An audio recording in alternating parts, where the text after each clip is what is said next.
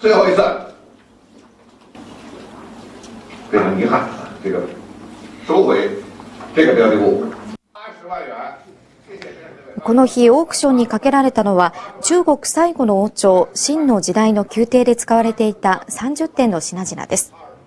中でも注目を集めたのが、秦の皇帝たちが身につけていた論破王と呼ばれる4点の衣装です。手の込んだ刺繍や年月を経ても色あせることのない品質は、専門家からも貴重な品物だと太鼓判をされていました。